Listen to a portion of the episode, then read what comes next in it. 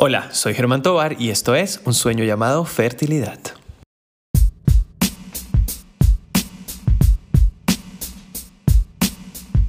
Las emociones juegan un papel importante a lo largo de nuestra vida. Cada etapa tiene una representación emocional y la búsqueda de embarazo no se queda atrás, ya que por su connotación personal y social lleva consigo un sinfín de sentimientos que en ocasiones tienen un carácter negativo. Hoy vamos a hablar de cómo sobrellevar y manejar todas estas emociones frente a la dificultad de lograr el embarazo. Así que comencemos.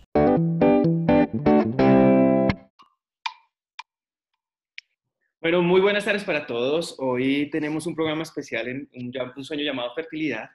Vamos a hablar acerca de todas estas emociones que están presentes desde el mismo momento en que se busca quedar en embarazo y sobre todo se hacen más evidentes cuando eh, se dificulta conseguir este sueño. Y para tal fin tengo una invitada súper especial, una gran amiga mía, que le gusta hablar y sabe bastante de los temas de las emociones y cómo sobrellevarlas. Eh, les quiero presentar a Dilia Corrales. Hola Dilis, ¿cómo estás? Gracias por esa presentación y esa bienvenida. Eh, qué bonito poder acompañarte en este proceso sobre educar a la gente sobre las emociones y además para que nos quitemos esos miedos frente a la fertilidad y entendamos un poco más allá cómo pasan estas situaciones al interior de nosotros. Exacto. Bueno, mi Dilis, cuéntanos, ¿quién es Dilia Corrales? Bueno, soy una psicóloga nacida en Cincelejo, me fui a Barranquilla, hice pregrado en la Universidad Metropolitana, después a Bogotá, posgrado en Psicología Clínica, Orientación Psicoanalítica en La Javeriana y actualmente trabajo en una clínica pediátrica y tengo un consultorio particular donde atiendo pacientes. O sea, más preparada no puedes estar. Eres la que eres para hablar de este tema la idea, la idea es conversar un poco acerca de, todas estas emociones que pueden estar presentes eh, en cada una de las etapas de búsqueda de este embarazo. Tuvimos la oportunidad de conversar previamente tú y yo y hablabas una cosa bastante importante, que es acerca de cómo la mujer debe cambiar ese chip también desde su, desde su parte mental, desde sus emociones. No solo es suspender el anticonceptivo para quedar embarazada o para quedar embarazados, sino también hay que hacer un proceso emocional en esa parte. O sea, ¿qué, qué se debe hacer ahí o qué es la importancia de este, de, esta, de este principio? Sí, así como lo dices, además de lo biológico y lo físico, debe haber un componente mental que se concatena ahí con lo físico y va de la mano. Y es antes de la debe haber una mente dispuesta para ello. Es como un nido que se forma en un pedacito de la mente, no solamente en la mamá, sino también en el padre y cómo esa pareja, cuando se crea ese espacio, se toma una decisión adulta, porque la maternidad es una decisión adulta. La concepción implica un sostén violento de ti como persona para el bebé, pero también del otro que te está acompañando en ese proceso y por lo tanto la familia extensa. Por lo tanto, esto implica que la mujer debe estar ahí tranquila, eh, con una mente dispuesta y amorosa al proceso que se inicia. O sea, todo inicia como, es lo que estaba pensando cuando, cuando hablábamos previamente, todo este proceso de buscar el embarazo inicia con emociones positivas. O sea, inicia con, viene la ilusión, me proyecto hacia ese embarazo, ya me veo con mi pareja, cómo vamos a ser como padres, los, mis los abuelos, pero llega ese momento en que cuando se dificulta lograr el embarazo, todo se vuelve un poco más oscuro y más sombrío. Y lleva prácticamente un, proceso de, duelo. Previamente ya lo habíamos conversado y ya lo he hablado, el duelo está presente en este tipo de situaciones también, ¿cierto? Claro, eh, en estos tiempos de modernidad las mujeres tenemos la capacidad de decidir sobre nuestros cuerpos y por lo tanto también decidimos sobre la fecundidad y la fertilidad.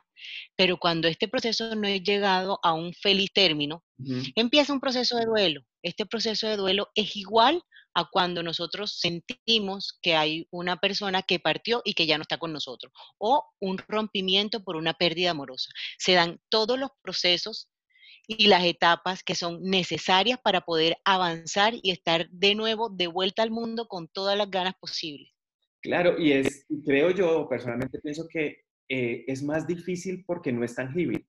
O sea, porque es el duelo a, ese sueño, a ese, a ese deseo de ser padres, pero no es tangible.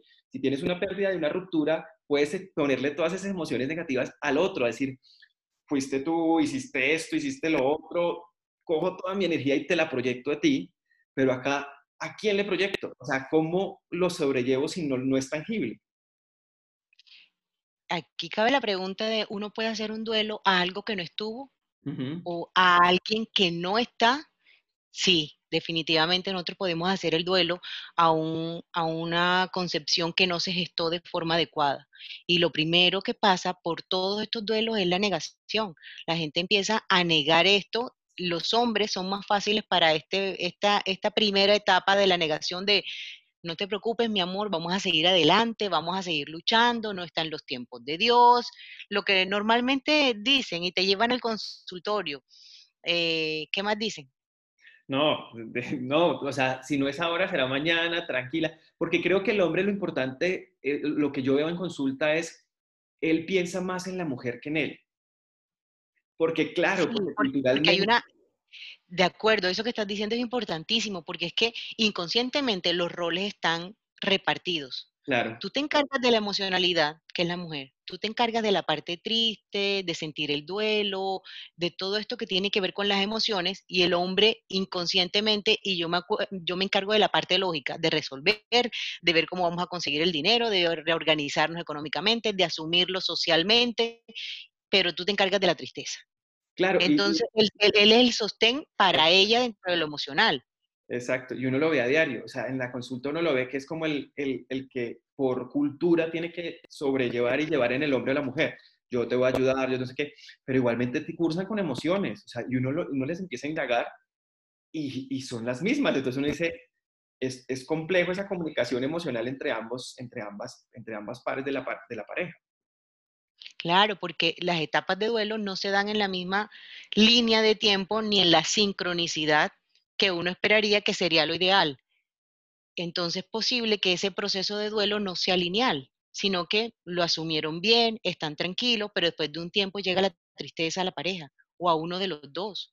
O el hombre que estaba muy fuerte y muy animado al principio, después es que va a estar con un bajón emocional y entonces a ella le toca hacer soporte emocional para ese hombre que ahora está triste y se vale también.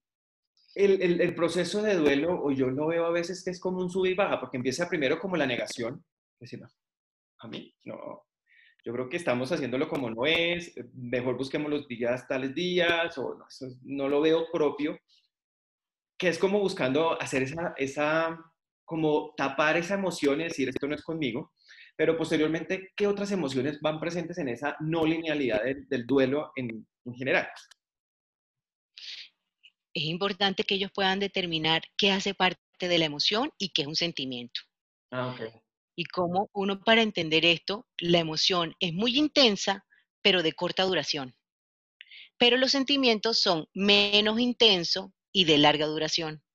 Cuando se enteran de una situación triste como esto, de que no llegaron a feliz término el proceso de la fecundación, inmediatamente se da la tristeza. Y esta tristeza eh, en ese momento es una emoción. Es muy intensa, pero va a ser de corta duración, que la gente pueda entender eso, que la emoción va a estar conmigo, me va a acompañar y voy a estar triste un tiempo, pero que va a desaparecer después de unos meses, es súper claro para que sepan que no se van a quedar ahí, que es como un, un, hoyo negro en el que la gente se mete y todo, a todos nos ha pasado, todos hemos estado tristes ante una pérdida todos, pero salimos de esa tristeza. Entonces, poder entender que es una emoción, aceptarla, tolerarla, sentirse ahí como que está ahí, pero tampoco hacerle una oda ni un monumento a la tristeza y después soltarla. Es la diferencia entre la emoción y el sentimiento. ¿Cuándo, se convierte en un sentimiento? Cuando ya la tristeza es más profunda, pasaron dos meses, tres meses, seis meses, ocho meses y todavía me acompaña. Ya ahí esto es como una alarma, una alerta de pa, pa, algo está pasando, ya esto no está bien. Ahí ya tendría que recurrir y tú verlo en la consulta para poder remitirla donde un especialista porque ya este proceso de duelo se salió de las manos y necesita un acompañamiento más intenso, más privado, más íntimo. Yo, desde el punto de vista clínico de la fertilidad, desde que yo lo veo, creo que uno de los primeros pasos para sobrellevar ese duelo o ese vaivén de emociones de no conseguir el embarazo es reconocer que se tiene un problema. como esto no, es empezar a ser tangible, eso que hablábamos que al inicio pues es algo, es un sueño, es una ilusión, al hacerlo tangible pues ya permite uno decir, listo, reconozco que tengo un problema y tengo que tratarlo. Por eso es la importancia de la consulta, de, de consultar, para poder sentar un poco las bases de qué se tiene y de ahí empezar a trabajar. Desde la parte de la psicología, ¿cuáles serían como esas herramientas para, para poder empezar a sobrellevar ese duelo? O sea, que, que uno diga, oiga, esto ya no está siendo normal, porque obviamente no sé si existe una normalidad de un duelo, es decir, como, una, como es un viaje diferente en cada, en cada persona, pero cómo decir, necesito hacer un, un espacio y ayuda, o sea, necesito tener una ayuda. Lo puedes determinar por la temporalidad. Cuando ya pasó seis meses, ocho meses, y eh, aún sientes que no hay fuerzas para la vida, ni para montarte nuevamente, ni para engancharte en el viaje, esto es el primer síntoma, pero también si hay trastorno del sueño y trastorno de la alimentación.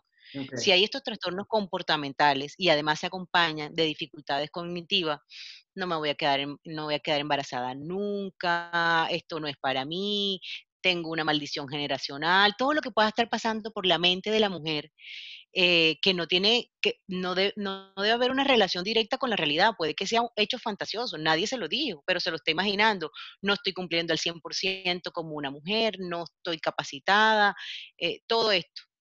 Em, si se acompaña de esos pensamientos y de pensamientos catastróficos, además de la temporalidad que ya habíamos hablado, que pasó un tiempo prolongado y aún persiste, hay que consultar. Como tú dijiste, no hay un tiempo eh, y una clasificación que uno diga si pasa esto es depresión, si pasa esto es tristeza. Hay que evaluarlo en cada, cada persona porque es un viaje distinto. Claro, yo lo, yo lo veo desde el punto cuadriculado que es uno, que uno dice como va de aquí a acá, tratando como de organizar un poco sus ideas, pero es, es, más complejo. Me llamaba la atención algo que decías, que es verdad que el hombre y la mujer manejan de forma diferente este duelo. O sea, van como en un viaje diferente. No significa que por ser pareja van a empezar, bueno, vamos a empezar los dos con la negación y nos va a ir un mes. Listo, empecemos. Cada uno va en, uno va en moto y el otro va en chalupa. ¿Cómo, ¿Cómo evitar que haya alguna dificultad interna de pareja por, este, por estas emociones que maneja cada uno de forma diferente? Claro, porque no están en sincronía. Pero, ¿qué, podemos hacer? ellos no van a funcionar diferente a como funcionan como pareja. Si frente a una situación triste, por lo general, ella lo resuelve eh, quedándose en casa, comiendo helado de chocolate, viendo películas, sin ganas de salir de la cama, y él lo resuelve por el contrario, haciendo ejercicio, yéndose a trabajar, no hablando del tema, no va a ser diferente frente a una, a, una información que le proporcione el médico, en este caso tú, y que le digan, miren, no lo logramos en este momento por tal situación.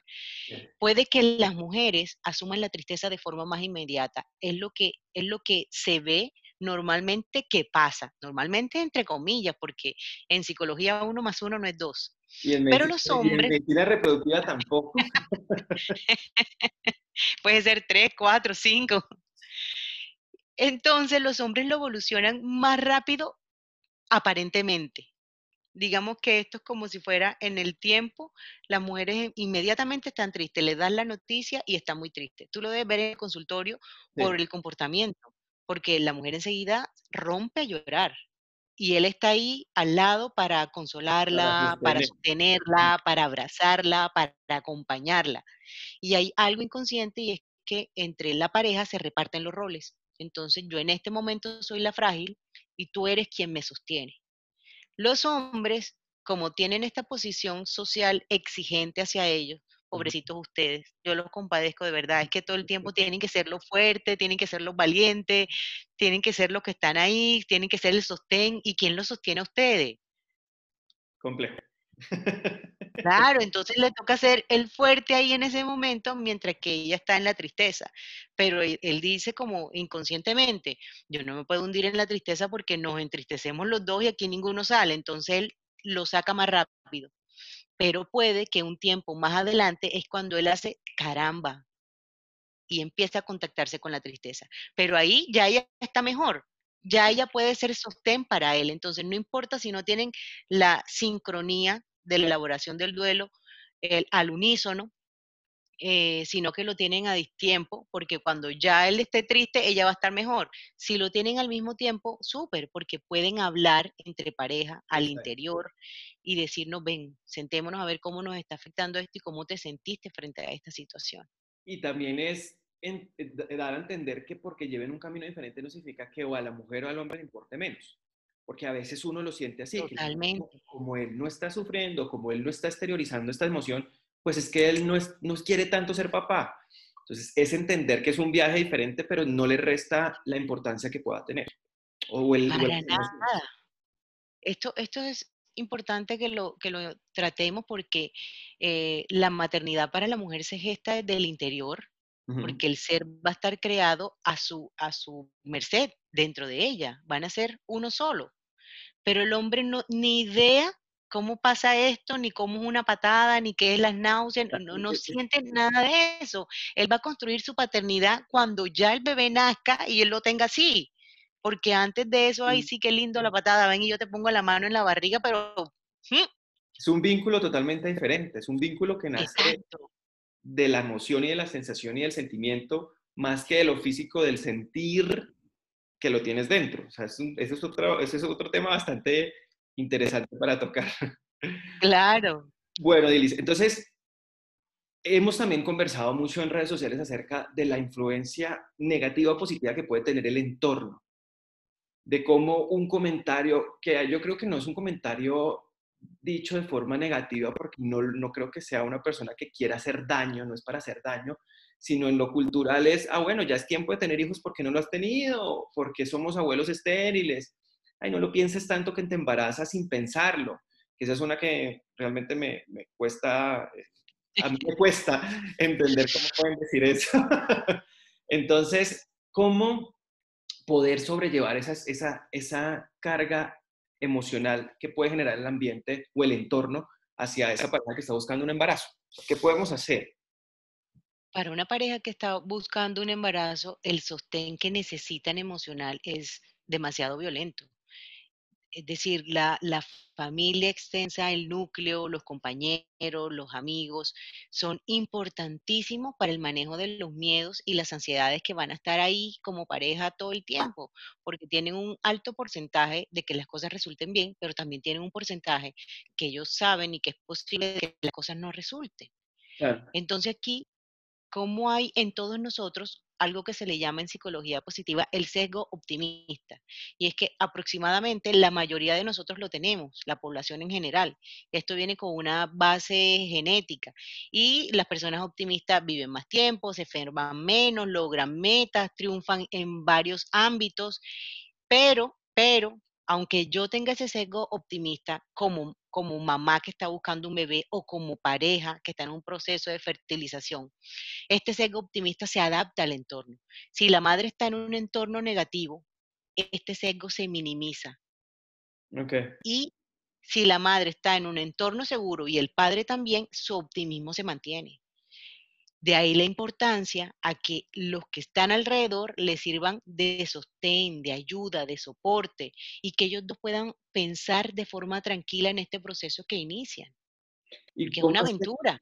Exacto, es que exacto, es que empieza desde lo individual del sueño de, de pareja y el entorno también debe ser un soporte porque es que también creo que culturalmente se cree que es solo dejar de planificar si tiene un embarazo, o sea, que todo el mundo se puede embarazar así, pero pues una de cada seis parejas tiene un trastorno para, para lograr un embarazo, eh, pero ¿cómo hacer que, esa, que, eso, que ese entorno entienda la lucha que uno tiene? Porque esto sigue siendo algo tabú, porque este, tú no te presentas y dices como, hola, eh, soy Germán, no puedo tener un embarazo, no puedo embarazar a mi mujer, ¿cómo están? ¿Cómo les O sea, no existe como, o sea, esto es como guardémoslo porque sigue siendo una fibra muy delgada y muy sensible eh, en cuanto a la masculinidad y en cuanto a la feminidad.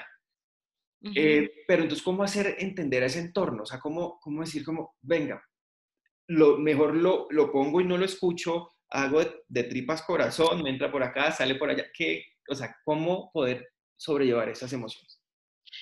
Hay una exigencia social sobre la pareja que va a estar presente todo el tiempo. Mm. Y desde antes de la maternidad y después de la maternidad. Esto es cuando están juntos y cuando va a tener novio, pero cuando tienen novio y ya tienen como muchos años, cuando se van a casar y cuando se casan y cuándo va a venir el hijo y cuando tienen el hijo y cuándo va a venir la parejita y cuando y solamente se van a quedar con dos. Entonces, estamos eh, por la idiosincrasia eh, colombiana y latinoamericana, el entorno tiende a opinar mucho sobre lo que pasa al interior de la pareja sin tener la menor idea de qué está pasando en la intimidad. Y empiezan a hacer comentarios eh, externamente sin la intención de daño, porque no son comentarios que pretenden destruir. Sí. Y para esto, eh, ¿cómo puede uno defenderse frente a esto? Primero, comentar las emociones y los pensamientos que están teniendo individual y como pareja. Sentarse con la familia que realmente les importa y que son eh, los más cercanos. Miren, nosotros vamos a empezar un proceso.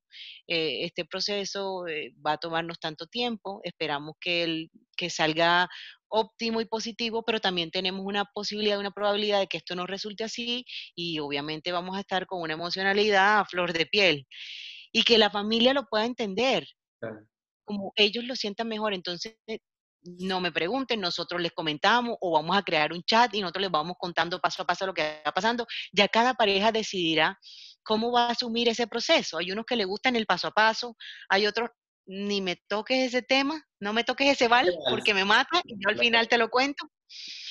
Pero que lo puedan hablar en el, en el entorno cercano. Y a veces una recomendación o que yo personalmente les hago a mis pacientes es sí se necesita alguien que durante, o sea, se necesita esa persona, o sea, esa persona, externa a la relación, que sea como la mujer necesita esa persona y el hombre necesita esa persona, o sea, como, como ese, ese sostén externo a la relación. Y durante un tratamiento de fertilidad, mi recomendación es más bien manténganlo lo bajo perfil, o sea, porque esto es también generar no solo las emociones que se tienen y el, el sueño, ya alcanzar ese sueño de lograr el embarazo, sea, empiezas a subir, pues imagínense si metemos a la abuela, a la mamá, a los primos, o sea, esto es un desnivel emocional que si no se llega a dar el embarazo, porque esto no es una ciencia exacta, pues no es solo lo que tienes que vivir tú como pareja, sino cómo cargas a todas estas emociones familiares que a, veces me ha pasado que son, que la pareja tiene que ser más fuertes porque dicen, están, los abuelos están, de muerte lenta, porque no se logró el embarazo. Por eso yo prefiero como, mm, guárdense un poquito, pero eso que dices es cierto, o sea, conversar que se está en esta lucha, escoger ese grupo familiar o de, o de amigos que sea el de importancia, que sea y que sepan, creo yo, que van a ser un soporte y un, una, una fuerza positiva externa para llevar este proceso. Claro que sí, eso es vital poder tener ellos la, cercanía como pareja y asumirlo dentro del bajo perfil para no tener que después responder por las expectativas de todo. Bastante tienen con las expectativas de ellos como pareja. ¿Qué más herramientas podemos tener para sobrellevar esto? Mira, aquí pueden, por, por sanidad mental, evitar la gente que tienen comentarios de desaprobación o que tienen comentarios negativos. Y uno siempre tiene una tía que hace esos comentarios, o el amigo tal, o el primo tal, y no es romper relaciones ni generar discordias familiares, pero por lo menos mientras está en el proceso, mantener una distancia prudencial para cuidar mi mente y cuidar mi tranquilidad.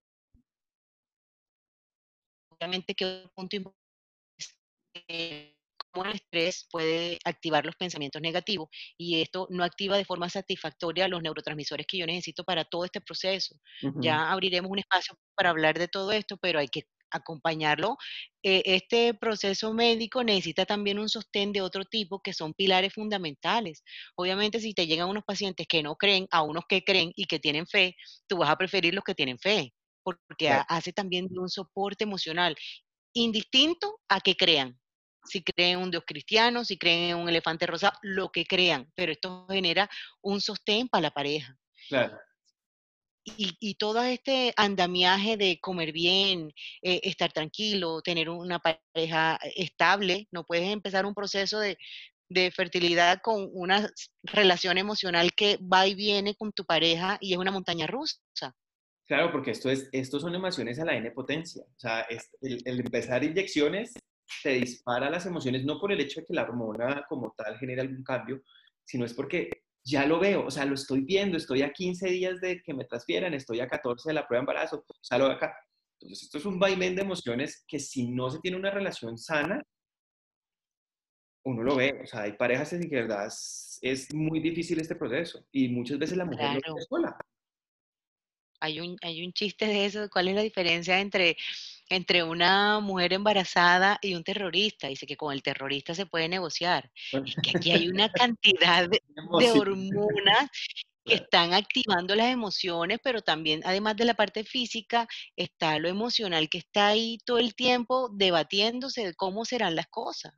Entonces, estar al lado, acompañar a esta pareja en el proceso y que la pareja decida qué es lo mejor, si mantener una distancia prudencial o vincular a la familia en este proceso, comentarles y después contarles el final, que ojalá y sea satisfactorio, pero si no pasa, también tener una familia ahí con un sostén. Para sostén, exacto. Entonces, como la, la, la clave de esto es entender que se tiene un trastorno para la reproducción o un problema, una patología, y conversar acerca de ella. Es lo mismo que a veces eh, hablábamos que en cualquier enfermedad es importante exteriorizarlo para poder empezar a sanar, o sea, para poder empezar a liberar todas esas emociones que puede generar un diagnóstico que uno no, pues un diagnóstico de una enfermedad. Entonces sería la palabra clave de la conversación. Claro, y además qué maravilla una, digamos, una ciencia como la que tú te dedicas y en la que trabajas, porque es que antes el que no podía tener hijos no podía tener hijos y punto. Y esto es abrir una posibilidad y una esperanza para quien lo quiera concebir.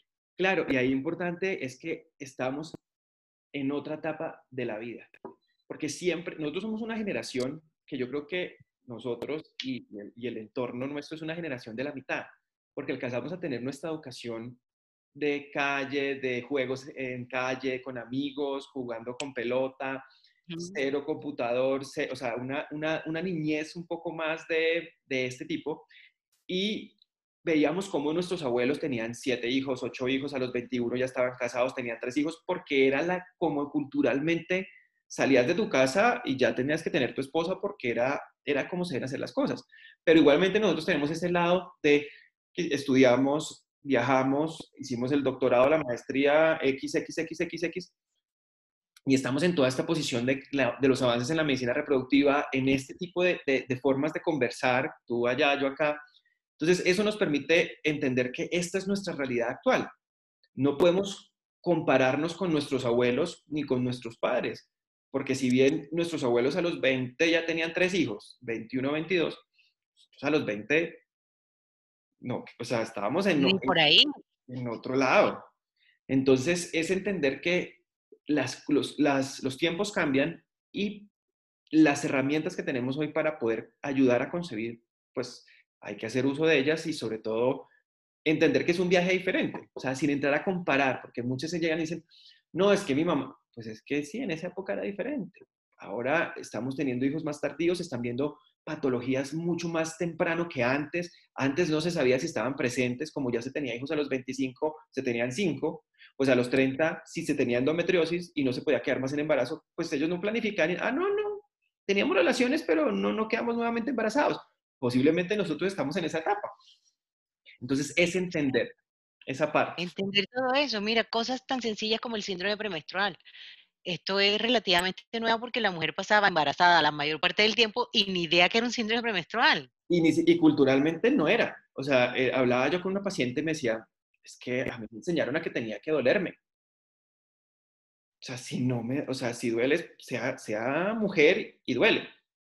Y yo soy de los ginecólogos y especialistas en reproducción que dicen, no, eso no tiene que doler, o sea, la calidad de vida ante todo, o sea, porque culturalmente traemos eso atrás. Y antes... Claro, este, este, es un tema, este es un tema interesante porque tiene que ver con menstruación y feminidad. Exacto. En cómo la menstruación es, eh, tiene que ver con una carga también judeocristiana para nosotros de parirás con dolor. Exacto. Y del embarazo, o sea, exacto, de la menstruación de feminidad, del embarazo como, como plenitud de tu feminidad, porque completaste a lo que viniste. Entonces, todas esas emociones que traemos culturalmente, personales, eh, hacen que este, este proceso, este camino sea bastante complejo. No sé, Midili, si quieres comentarnos algo más acerca de, de cómo sobrellevarlo o qué otras características nos quieras decir o qué tips podemos tener. Esto es un proceso que implica necesariamente la ansiedad y es que las mujeres tengan presente que en ese momento los niveles de ansiedad se van a disparar, pero que no se asusten frente a eso que están sintiendo y experimentando, porque la ansiedad se dispara en todos nosotros frente a una situación que sea novedosa, que no nos la esperábamos y, que está cargada de incertidumbre. Y este proceso de la fertilidad tiene esas características. Exacto y va a estar eh, con dificultades para dormir, tal vez inapetente, con taquicardia, con dificultades estomacales y todo esto producto de la expectativa que genera la aparición de un bebé. Y cómo tolerar estas emociones, aceptarlas, hace que el proceso sea más tranquilo. Exacto. Yo creo que para, ya para terminar, es, es yo creo que entenderse que esas emociones existen y van a estar en ti y conversarla con la pareja y con la familia para entender en qué proceso estás. Muchas gracias, Midilis, por esta tarde y esta conversación tan amena acerca de este tema. Eh, ¿Dónde te pueden encontrar? ¿En qué redes sociales tienes? ¿Dónde te pueden encontrar? En Instagram estoy Corrales Rayal Piso Isa y tengo una página que se llama www.mentescuidandomentes.org. Gracias a ti por esta invitación. Mira, cuenta conmigo para estos espacios, porque, uno, tiene este conocimiento, el poquito conocimiento que tenemos tú y yo, tú desde una perspectiva eh, diferente a la mía, nos compaginamos y podemos sacar esto del consultorio y ponerlo al servicio de la gente, que es el propósito de, nuestras, de nuestros oficios, ya que nosotros decidimos oficios que son de servicio. Así es, y vendrán más podcasts, más temas. Eh, como siempre digo, eh, bueno, les mandamos, ahora les mandamos un fuerte abrazo y para terminar, recuerden que se puede lograr.